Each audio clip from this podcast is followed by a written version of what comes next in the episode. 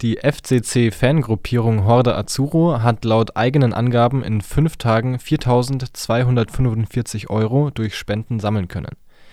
Dieses Geld soll nun an die Tafeln der Region gehen.